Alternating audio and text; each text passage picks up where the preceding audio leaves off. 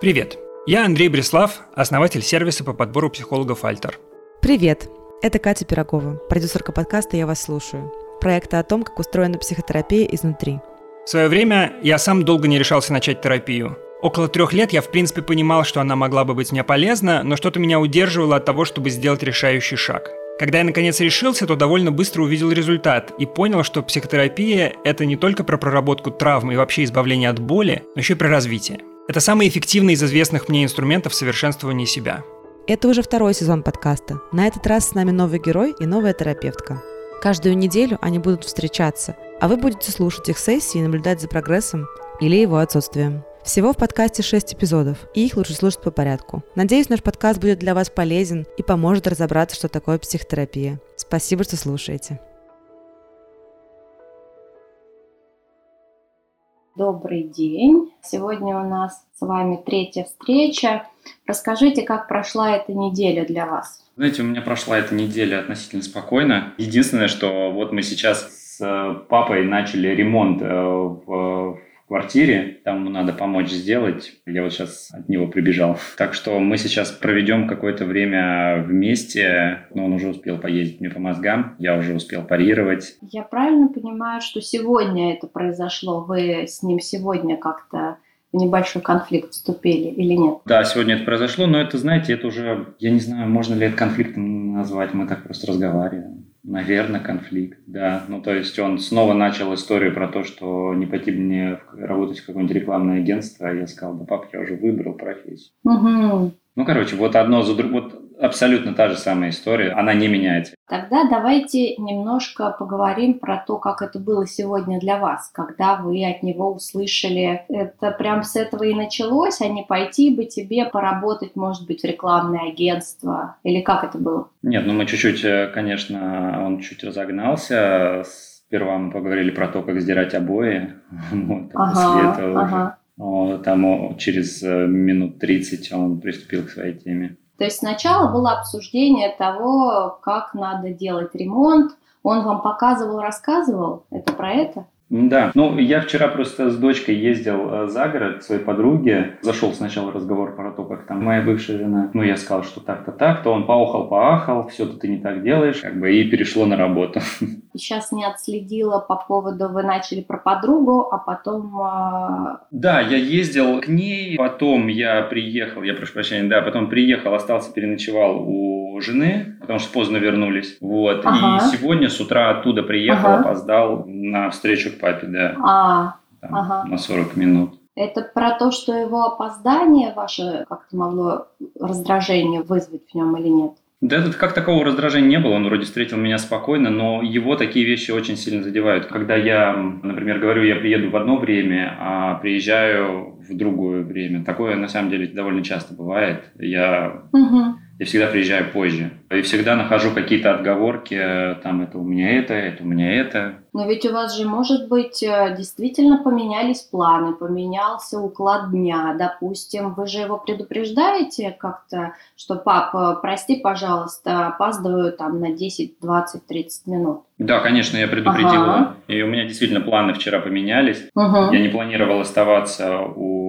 жены, но в итоге у меня что-то разболелась голова, и я остался. Ну и все. В итоге сегодня мне просто пришлось ехать издалека, грубо говоря, поэтому. Так-то, конечно, это объективная причина есть, но и вот вы пришли, опоздали, он э, встретил вас спокойно, но в целом будто бы уже мог быть какой-то фон его недовольства внутри. Безусловно, да, да, безусловно, потому что его такие вещи задевают. Просто в этот раз он, видимо, вид не показал, Угу. А как вы чувствовали себя, когда входили в квартиру, когда встречались с ним сегодня? Что это было за чувство? Это было спокойное чувство. Вина меня не грызла. То есть вы были довольно спокойны, и на фоне вот этого взаимного видимого спокойствия вы начали взаимодействие. Окей, как дальше происходило? Он а, вам задал ритм, что как обои надо клеить, как их сдирать надо, да, то есть он пошел вот через это в общение с вами сегодня. На самом деле, я тут ему недавно написал сообщение. Сейчас суть приблизительно такая, что как бы у него один уклад жизни, у меня другой уклад жизни. Я более свободолюбивый человек.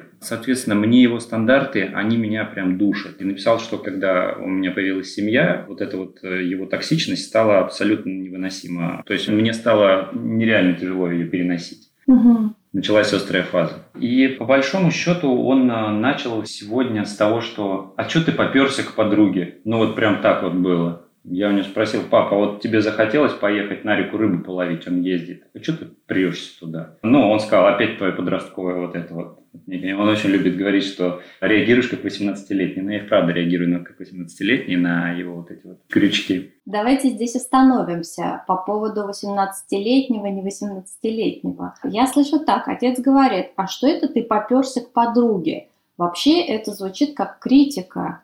Это так для вас или нет? Ну, конечно, это критика. Меня он критикует. Вот смотри, что ты поперся? Я тебя просил, он очень переживает за то, чтобы не заразиться короной, потому что он сделал две прививки, но он до сих пор очень э, в этом плане, он, наверное, просто сам uh-huh. по себе человек очень тревожный, вот, и он до сих пор э, в подъезды в масках заходит, перчатки, вот это все. Ну, то есть он соблюдает вот этот масочный режим, вот как Собянин сказал, короче, вот как там написано, вот так он и соблюдает. И типа, что это я поехал заразу всякую собирать? А я ему говорю, пап, да я поехал вообще-то в лес, в загородный дом, там было два человека. Сейчас э, то, как вы э, да, ответили на его вот этот вот неприятный момент критики, для меня прозвучало как, как будто бы оправдание. Это так? Вы пытались оправдаться? Да, вы понимаете, я все время пытаюсь оправдаться. Я как-то себе сказал, не надо оправдываться, все.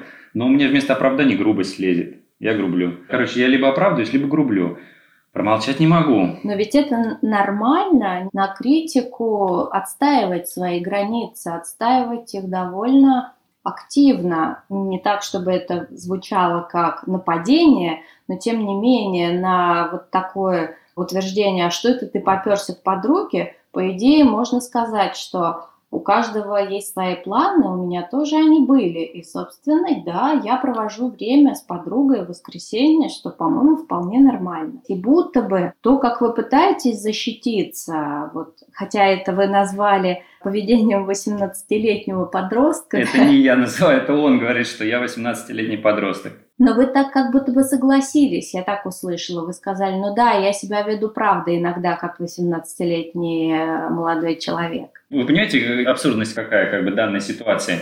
Я понимаю, что реально я реагирую как 18-летний подросток, но по-другому я реагировать не могу. Ну, то есть я понимаю, что подростки так реагируют, что-нибудь э, родики скажут, там они такие, фу, родики, вы душные, короче, мне это не нравится, там, т т т т т там, ну, начинает как-то вот отгораживаться, пытаться отстоять свою самостоятельность. Да у меня то же самое происходит, понимаете, у меня просто задержка в развитии у нас с отцом в отношениях. Нет, подождите, подождите, для меня это не так звучит. Для меня это звучит как абсолютно нормальное ваше желание отстоять свою границу. Не важно, сколько тебе лет, важно, что ты и с родителями, и с любыми другими людьми свои границы защищаешь. Ты не должен на критику отвечать, знаете, так вот, принимая все это, да, как бы говоря, ну да, прости, пожалуйста. Да, наверное, так можно ответить, но при этом все равно границу соблюдая. Здесь потому что то, как отец начал, для меня довольно агрессивная риторика, но это для меня так звучит. И ваше поведение, повторюсь,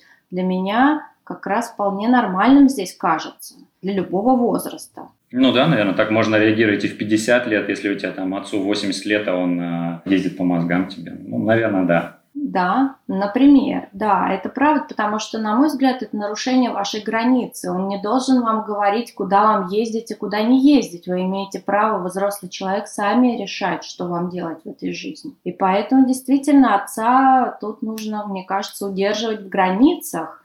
И повторюсь, это поведение любого взрослого человека, на мой взгляд.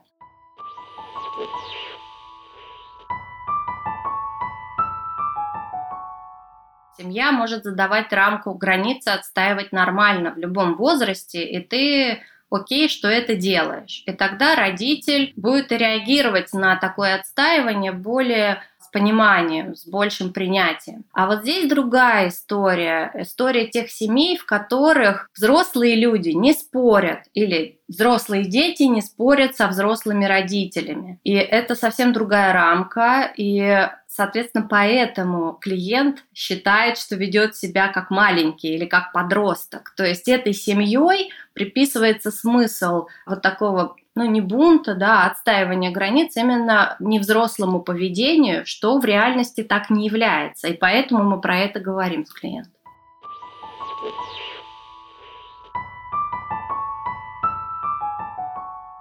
И что было дальше? После этого вы как-то так сказали, ну да, я поехал, естественно, да, проводил время как хотел. Что дальше было? Скорее всего, намекнул на то, что я неудачлив в плане семейном. И после этого перешло на то, что мне надо найти работу. Общий посыл в том, что я делаю, скорее всего, неправильные действия в принципе, когда не слушаю его. Из-за того, что я не слушаю его, все у меня в жизни идет наперекосяк. Вот я так все это расшифровываю. И, скорее всего, я расшифровываю правильно, потому что это сотни разговоров, сотни споров. То есть вот э, он развивается конфликт по одной вот это вот один механизм.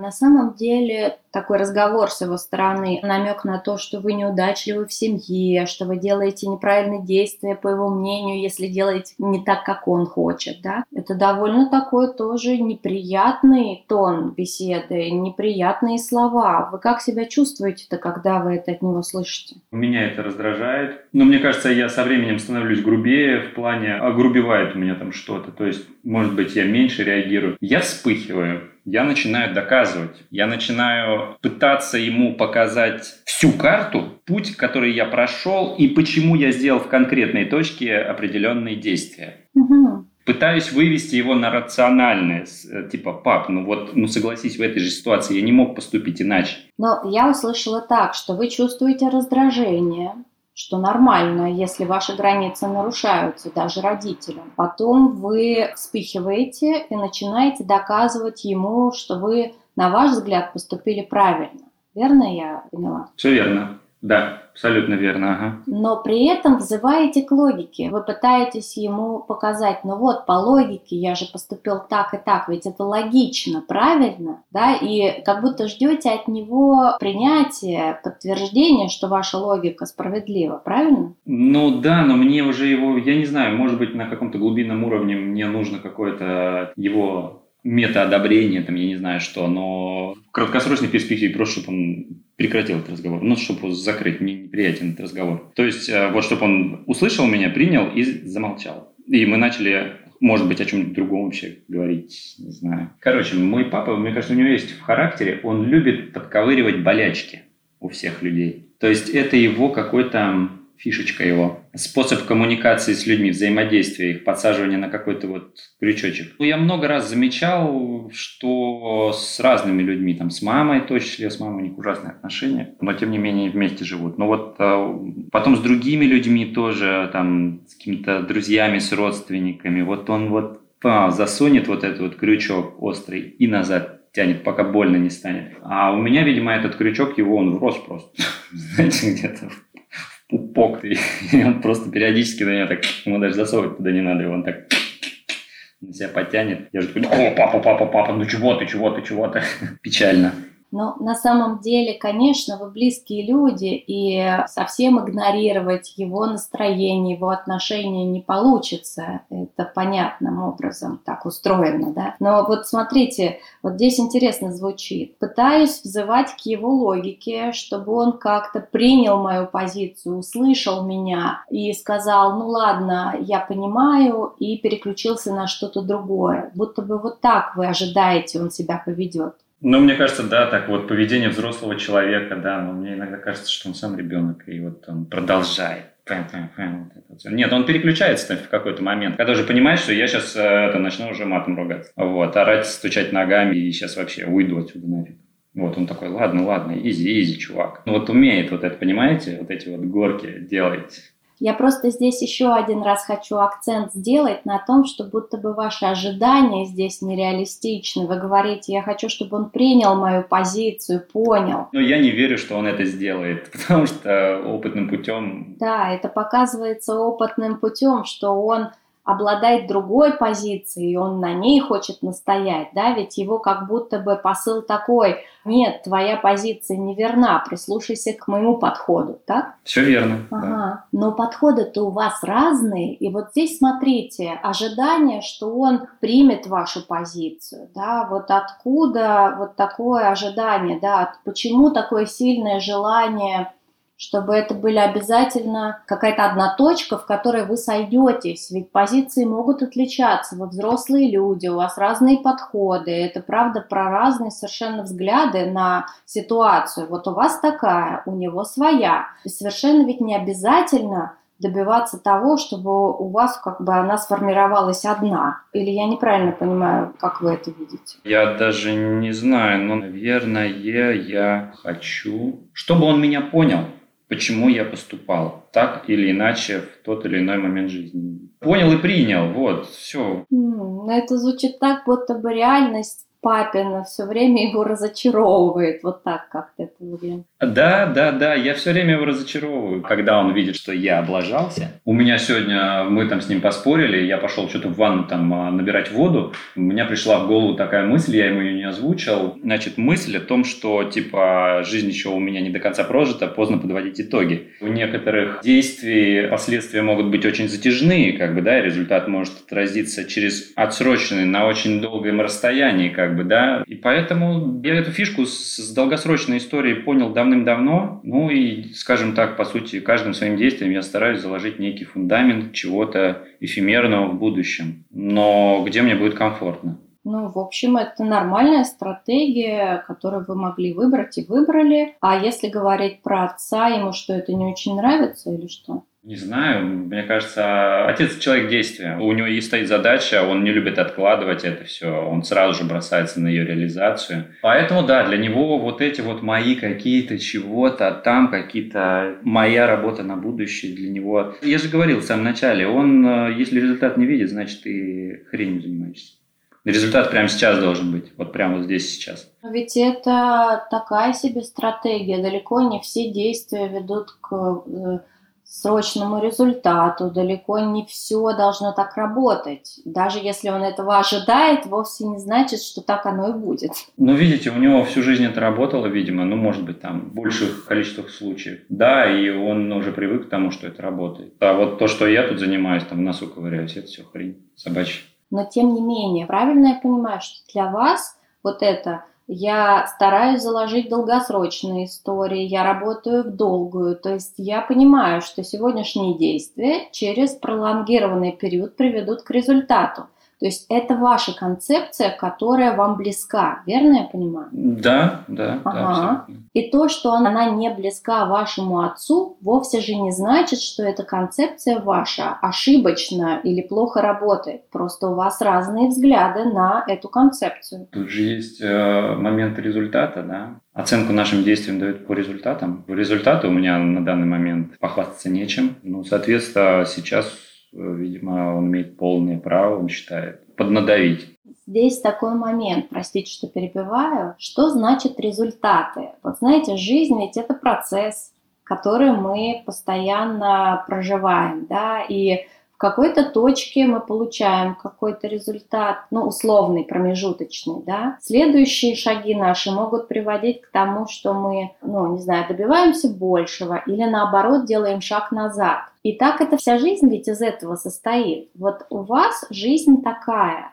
она дает вам какие-то результаты, все равно приносит какой-то опыт, какие-то переживания – да, я так понимаю, что под результатом вы понимаете высокие финансовые показатели. Это про это? Я думаю, что это про все вместе. Не обязательно там высокие, просто финансовые показатели. Он не требует от меня там заработков миллионов, просто стабильной какой-то истории.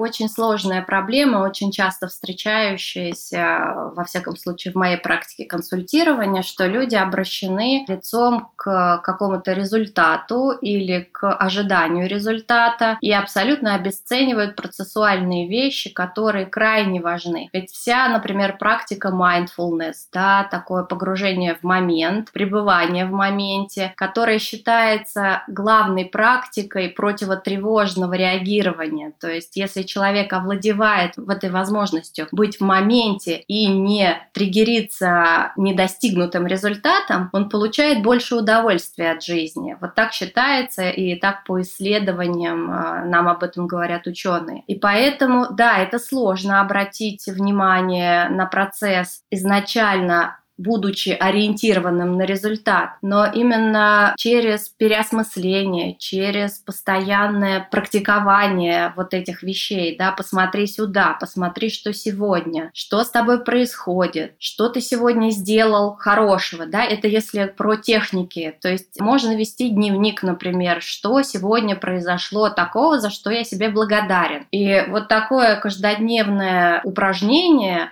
оно обращает ваш взор на сегодняшний день, на какой-то сегодняшний момент, на то, что это тоже очень важно, ведь из этих маленьких шагов складывается длинный путь.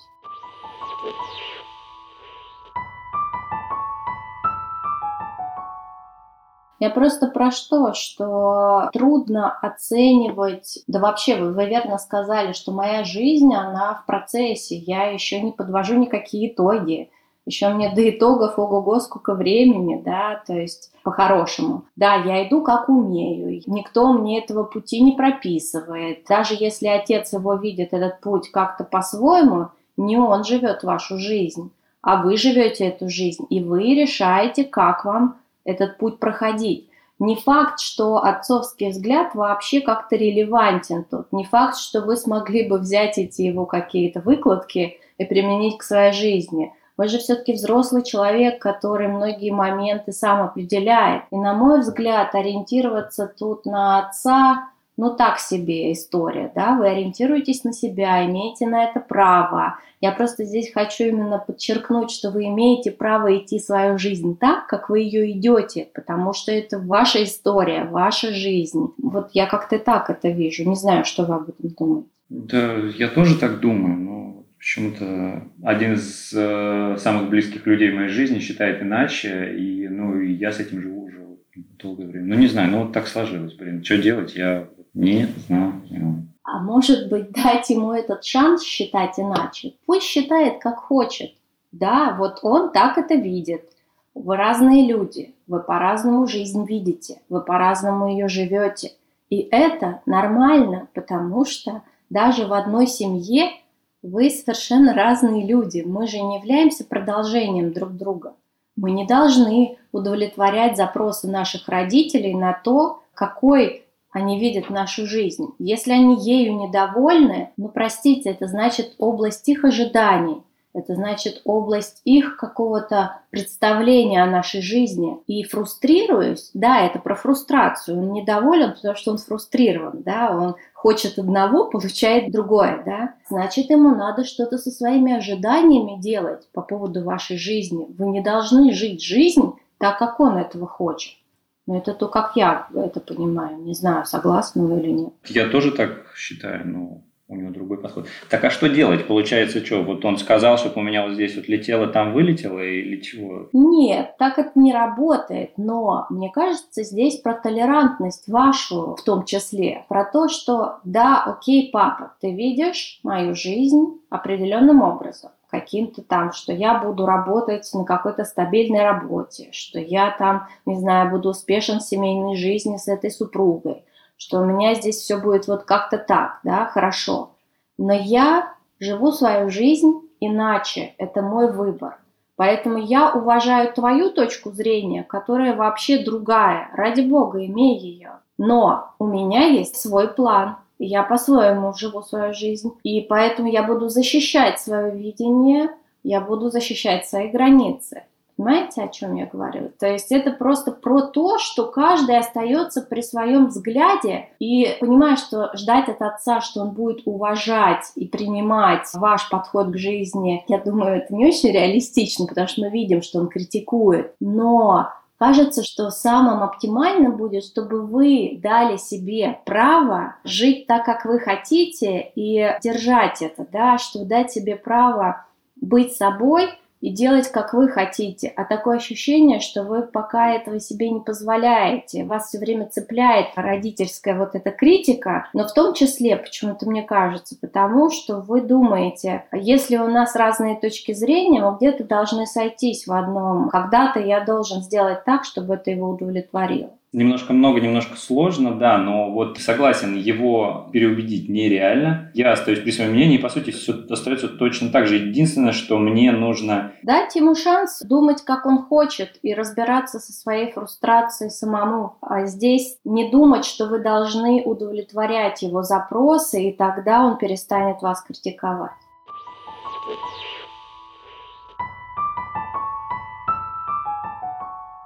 Это техника рефрейминга, то есть э, некого переформулирования той проблемы, как ее подает клиент, с тем, чтобы развернуть его в сторону более реалистичного взгляда на ситуацию, дать ему более широкую перспективу и дать ему в каком-то смысле опять, как управлять этой ситуацией, потому что если человек чувствует себя заложником ситуации, что он плохо на нее влияет или совсем не влияет, у него часто опускаются руки. А если он понимает, что он часть ситуации и может э, по-своему на нее повлиять, то это дает ему больше власти и больше сподвигает его на изменения.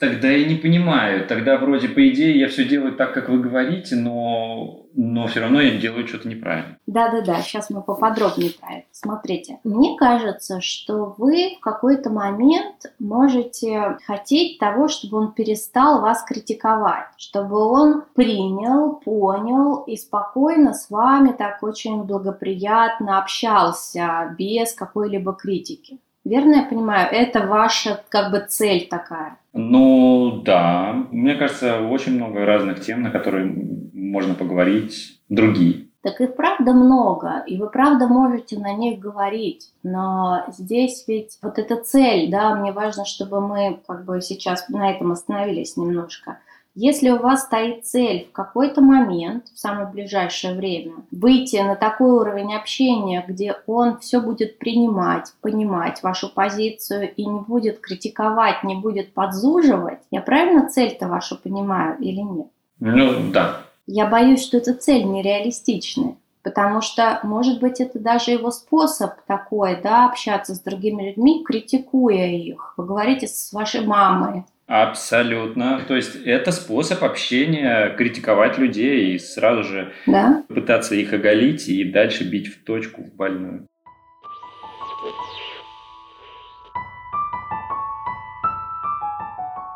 Это техника эмпатического предположения, потому что очень часто люди в ситуациях эмоционально нагруженных для себя с трудом отслеживают свои эмоции, свои мысли, то есть им довольно трудно. И для того, чтобы сориентировать, как это, дать хоть какое-то направление, я сначала пытаюсь предложить клиенту самому какой-то вариант спродуцировать, а потом, если я вижу, что для него это крайне сложно, а это очень частая история в консультировании, что клиенту сложно, мы прибегаем к этой технике эмпатического предположения, как бы направляя, а это про это вообще, как вам кажется? И вот здесь, да, возможно, иногда клиент соглашается с тем, что не про него, Такое теоретически возможно. Но все равно это всегда с моей стороны вопрос. Это никогда не вы почувствовали вот это, вы подумали вот это. Я никогда не директивна здесь, и так это не работает. Поэтому клиент в какой-то момент, даже если он замешкался или засомневался, у него всегда есть шанс в следующий момент сказать, нет, вы знаете, это, наверное, все-таки не про меня, и это не так у меня устроено. И дальше мы уже ищем, какой еще вариант здесь может может быть полезен. То есть это не вкладывание текста в уста клиента, а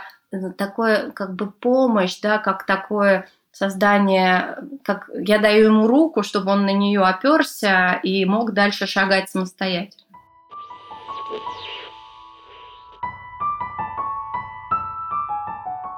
Сейчас вот э, забавный момент был. Это буквально вот э, полтора часа назад произошел. Позвонила сестра. Ее муж заболел ковидом. И она тоже вот вчера показала этот тест, что она тоже теперь больна ковидом. Вот они сидят там сейчас дома. А сестра до этого проходила курсы мейкапа. И папа такой, вот, вот только вдумайтесь, как бы вот. И знаете, что он говорит? Наверняка ты заразилась на курсах по мейкапу. Можете себе представить? Я такой, пап, ты чё вообще?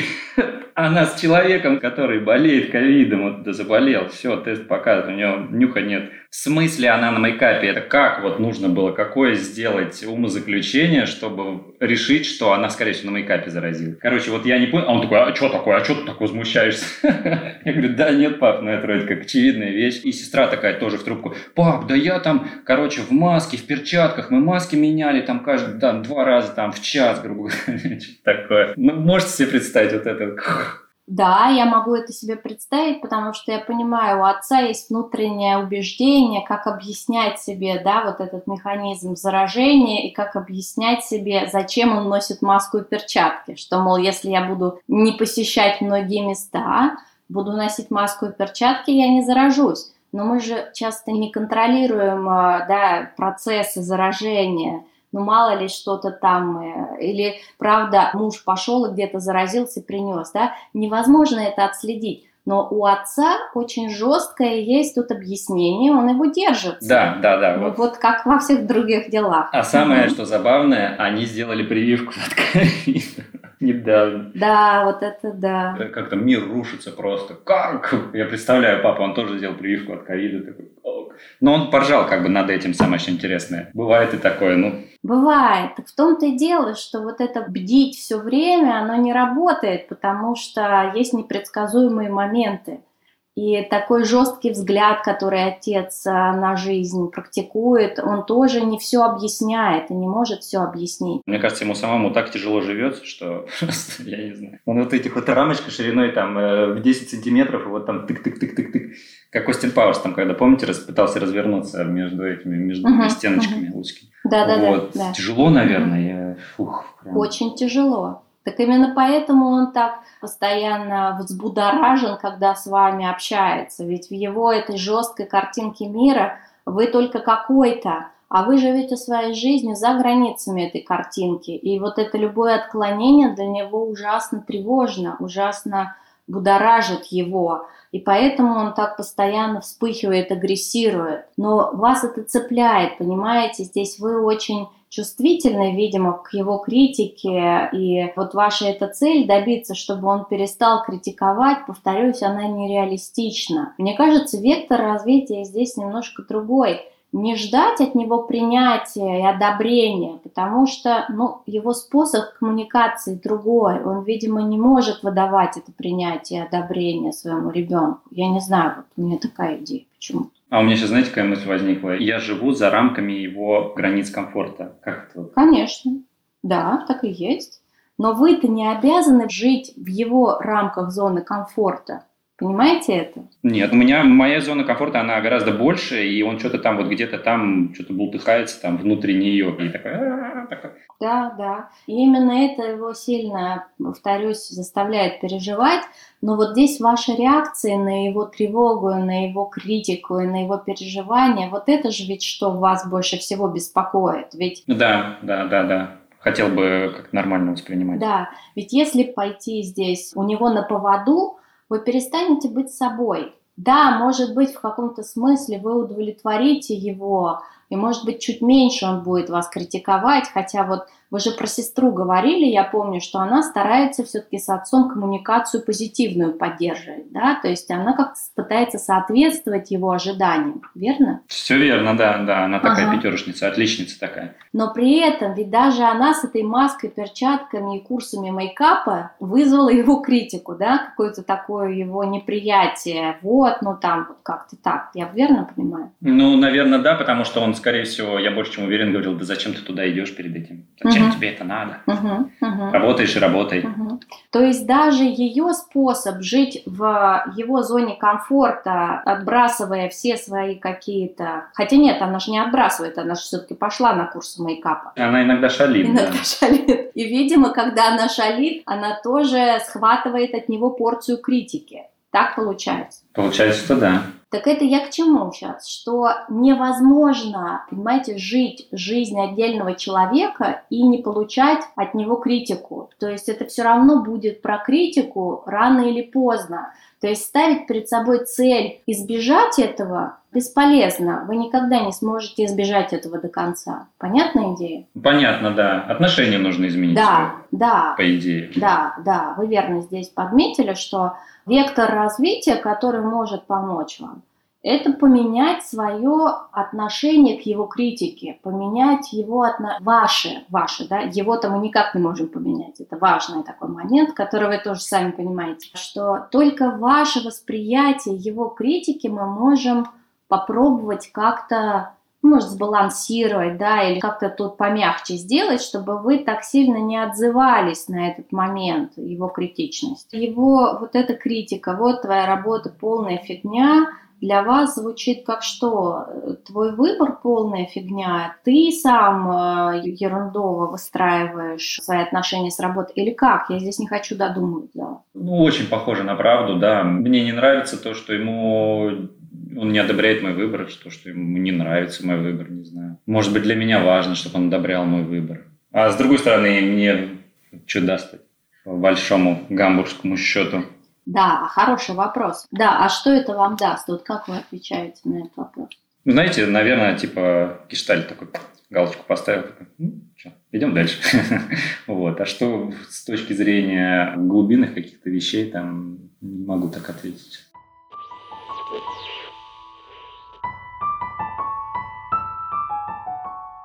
Сейчас он использует привычную коммуникацию ответной реактивности, такой агрессии, да, защитной агрессии. В общем, она здесь допустима по логике вещей, но она провоцирует встречную агрессию отца. И поэтому, если хочется не идти в конфликт, то, конечно, требовалось бы изменение этого паттерна. И если мы говорим про то, как можно по-другому, назовем это таким образом, то, конечно, первое, что хорошо бы делать, это подумать, а почему он так мне говорит? То есть про что это его сообщение? Именно поэтому я у клиента спрашивала, что эта реплика для него значит. И вообще я очень часто спрашиваю, что конкретно вызывает в клиенте та или иная реплика родителя, которая для него, естественно, несет определенные значения. Так вот, если мы говорим про классическую, пока для клиента историю, это про нападение, да, что вот это критика, про то, что он как-то не так себя ведет, и отец недоволен этим и высказывает ему подобное. А если посмотреть глубже и проанализировать, то здесь за этой репликой отца может стоять его беспокойство. Вот это именно то, что мы потом обсуждали, его беспокойство по поводу возможности заразиться. Да? То есть отец боится заражения, он тревожится, и поэтому он так жестко делает такое утверждение, что вот зачем ты туда поехал, поперся, да, даже как выражается сам клиент. И поэтому вот этот скрытый смысл, который побуждает отца нападать, он очень важен, поэтому мы пытаемся до него дойти, и я предлагаю его как альтернативный, чтобы клиент изначально не так тревожился уже по поводу этой критики, а понимал, что эта критика вызвана тревогой. И это про какую-то личную историю отца, которая есть, в общем, у всех родителей, у каждого родителя.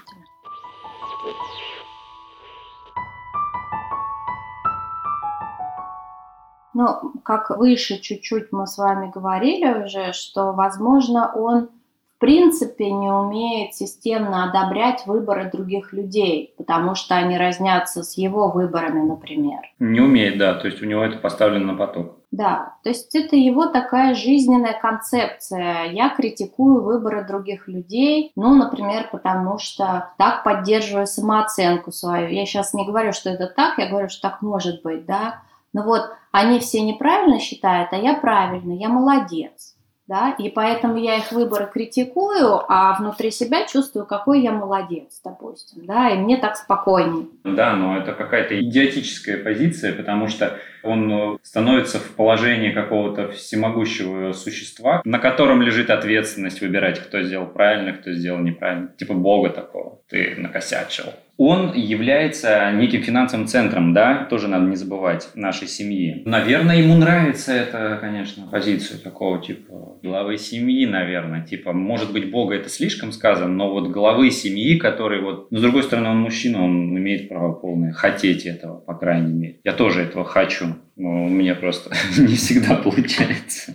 Да, это позиция, про которую вы говорите, ведь про какую-то конкретность, про какую-то устойчивость. Да, я центр э, семьи, я чувствую власть, я контролирую, и так для меня процесс предсказуем, да, я меньше волнуюсь. И да, тогда со своей позиции я считаю возможным говорить, вот ты правильно поступил, а ты неправильно поступил. Ну, потому что я так чувствую свою устойчивость, потому что так для меня мир предсказуемее. Безусловно, но если бы он не хотел устойчивости, он бы, наверное, давным-давно ушел от мамы, как бы, да, там, э, начал бы, возможно, новую жизнь, потому что ну, той жизнью, которой они живут, те отношения, это просто страх и ужас. Постоянное недовольство и постоянная ругань. Знаете, я отчасти, может быть, чувствую на себе какую-то вину за их взаимоотношения. Сейчас я объясню, почему. То есть не по-пустому. Я просто помню, когда был какой-то момент такой, когда мы еще в Реутово жили, он что-то, видимо, почувствовал какую-то такую, типа, уверенность, да, в себе. Он тогда купил квартиру одну и туда свою маму перевез. И он собирался уйти от мамы.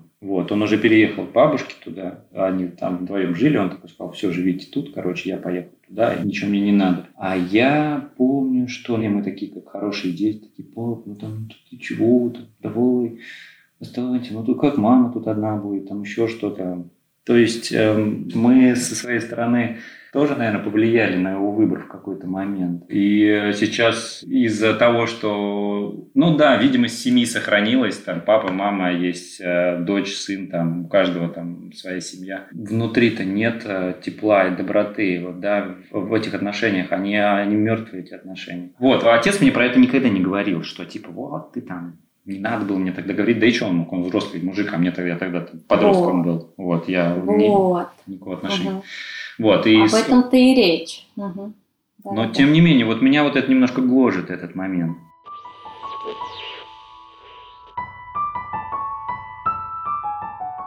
На терапевта надо сначала посмотреть и проверить, можно ли ему доверять. А на это, как правило, уходят, ну вот здесь три сессии ушло, чтобы появились такие истории. А бывает вообще год, например, человек ходит, и только в конце года появляется история, например, про какой-то аборт, да, сделанный в прошлом. То есть до этого целый год девушка или женщина настолько берегли эту тайну, да, и не были готовы это открывать, что я никогда не давлю, никогда так вот не выспрашиваю у клиента, а было, не было, скажите. То есть я всегда даю эту степень свободы, чтобы клиент только когда почувствовал безопасность, он пошел в этот рассказ, не раньше. Важно тут уделить этому особое внимание, это про особую чувствительность клиента в этот момент, поэтому моя задача очень бережно с ним в этот момент обращаться и сопровождать его, да, потому что если мне доверяют такие тайны, это про то, что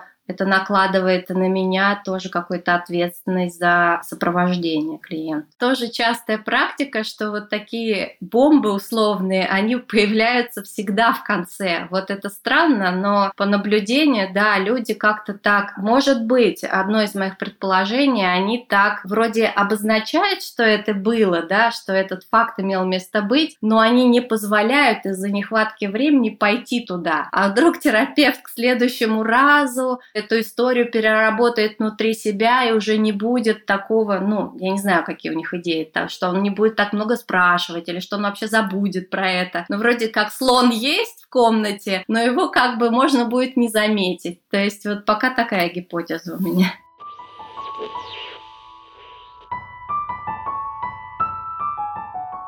Вот интересно, что здесь конкретно гложет. Вот вы верно выше сказали, он был взрослым мужчиной, который сам решал, остаться ему или уйти. Да, вы высказали свою позицию, вы и ваша сестра, что вы хотите, чтобы родители остались вместе. Вы имеете право высказать свою позицию? Конечно, вы часть семьи. Но только ему и лично ему решать, оставаться или нет. Поверьте, если человек не хочет остаться категорически, скорее всего, он не останется. Ведь он взрослый и сам несет ответственность за свои поступки. Вот будто бы так это выглядит. Или вы не согласны? Да, наверное, да, да, да, да. да. Что его, интересно, удерживало? Но часто дети удерживают. Знаете, это все-таки его личное решение. Мы не знаем все до конца и никогда не узнаем. Может быть, ваш вклад здесь был как раз и не самым решающим. Мы не знаем этого. И поэтому, наверное, мне просто кажется, что здесь есть связь еще с вашей идеей про то, что он является финансовым центром. Почему? В чем я вижу связь? Как будто бы вы думаете, что раз он финансово как-то спонсировал, спонсирует вас в каком-то смысле, да, я помню, мы немножечко с вами тут касались этого момента, как будто бы вы его вынуждаете или как-то способствуете, сподвигаете его к тому, что он будто бы вынужден вас финансово тут тоже поддерживать. Я правильно понимаю идею? Я не могу однозначно ответить на этот вопрос. Я благодарен отцу за то, что он дал мне, да. Вот на данный момент я живу в квартире, его квартире, да. Он мне ничего не говорит, съезжай отсюда, потому что только жена ушла. Я вот занимался там, я рассказывал этим бизнесом, да, 10 лет, и он э, помог мне финансово там несколько раз на общую сумму, там, типа, грубо говоря, полтора миллиона рублей. Я сам к нему приходил за помощью, как будто бы то, что он вам ее оказал, вас делает должным проявлять лояльность ему. Но на самом деле, мне кажется, вы здесь немножко упускаете момент его волевого решения. Ведь это он решил, давать вам деньги или не давать. Да, безусловно, это его решение, но как бы под моим воздействием. Но, знаете, тут тоже надо понимать, что наше воздействие имеет границы. Да, мы можем просить, мы можем требовать, мы можем вынуждать людей. Да, я думаю, что это, конечно, не ваш вариант, вы никого не вынуждали. Но только они сами принимают решение, сделать это или нет. И за это принятое решение дальше несут ответственность, как все мы несем ответственность за свои решения. И на мой взгляд, субъективный, то, что он вам помог, это был его выбор. Он так захотел сделать. Он так сделал, потому что он такое решение принял. Он ведь мог его и не принять, он ведь мог вам денег и не дать? Мог. Если он пошел на это, например, ожидая вашей лояльности, ну, значит, его ожидания были избыточными, они не оправдались, потому что вы не обязаны теперь за этот финансовый вклад, который он вам дал когда-то, полагаясь на свое волевое решение, вы не обязаны теперь жить жизнью в рамках его поля комфорта, да, вот то, о чем мы выше говорили. Нет такого долженствования, иначе вы перестаете быть собой, вы перестаете жить своей жизнью. Безусловно, да. Но у меня где-то глубоко на, там сидит, что я, может быть, я сейчас крамольную вещь скажу перед психологом, где-то глубоко сидит э, то, что я все-таки начну зарабатывать деньги. Вот, и что я смогу ему вернуть ну, эти возможно. долги, как бы, да. Возможно. Они у меня не в разряде стоят денег, которые типа, а, ну, как бы было и было, а они у меня в разряде долга. Но долг этот финансовый, а мне кажется, вы его расширяете до долга морального какого-то, такого, который вам мешает жить. Очень похоже, возможно, действительно я там что-то придаю больше значения этому финансовому долгу. Да, сегодня мы с вами уже должны заканчивать, я вас буду отпускать. На самом деле подумайте о вот этом нашем последнем выводе, да, что, возможно, та финансовая составляющая, которую вы получили от него, повторюсь, по его волевому выбору это сделать, сейчас вас внутри обязует жить какую-то не свою жизнь. То есть вы как будто бы все время в этом раздрае, жить свою жизнь, как я хочу, или из-за того, что я отцу должен финансово, я должен быть ему лоялен и как-то соответствовать его ожиданиям, а я не соответствую, это неприятно, он меня критикует. Здесь вот может очень много быть построения у вас в голове и в чувствах. Вот подумайте об этом, да, до следующей встречи, и мы, наверное, с этого начнем с вами, посмотрим, как это у вас организовано. Спасибо вам большое, я подумаю обязательно. До встречи. Хорошо, тогда спасибо вам. Прощаемся до следующего раза, до следующей встречи.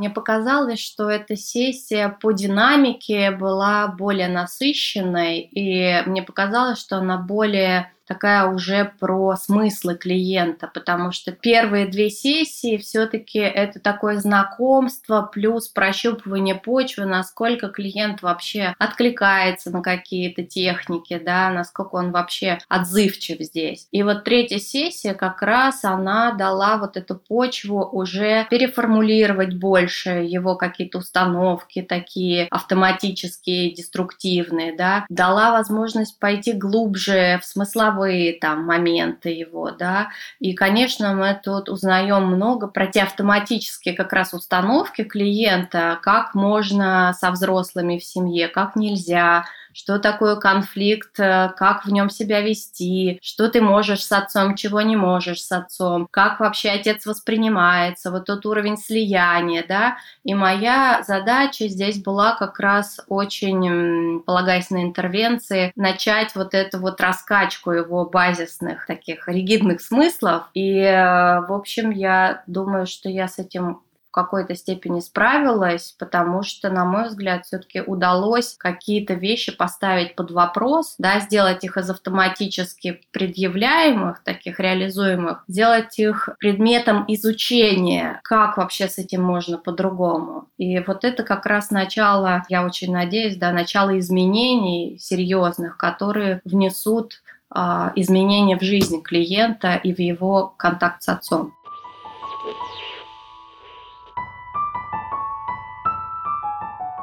Значит, э, на сегодняшнем сеансе я рассказал э, про свежее общение с папой и очередную словесную перепалку насчет правильности моих действий и жизни. То, что я пытаюсь объяснить отцу механику, по которой я принимал то или иное решение в жизни, чтобы он понял мою логику и принял. То, что мои действия имеют отсроченный эффект и то, что я не ориентируюсь на срочный результат. Я сегодня еще рассказал терапевтке, что во время последней стычки мне пришла в голову идея о том, что что я еще в середине жизни, еще рано подводить итоги, но, правда, отцу э, про нее не сказал, а решил закончить эту историю на тот момент.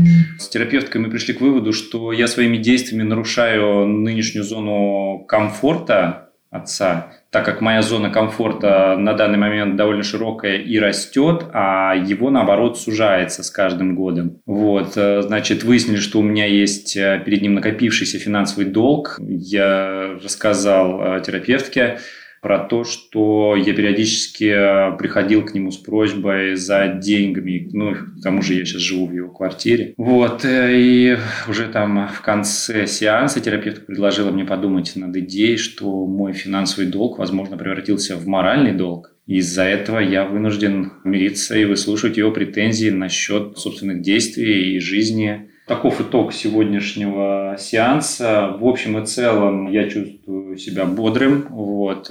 Мне интересно, куда завернул под конец сегодняшнего сеанса тема. Это уже на самом деле как раз вот переходит в какую-то финансовую составляющую, то как раз с чем я хочу разобраться, почему же мои отношения с деньгами такие шаткие и неустойчивые. Так что, ну все, я теперь, я подумаю, что это, как этот моральный долг и финансовый долг, как они взаимодействуют. Возможно, мне придет что-то в голову, и об этом я расскажу во время следующего сеанса.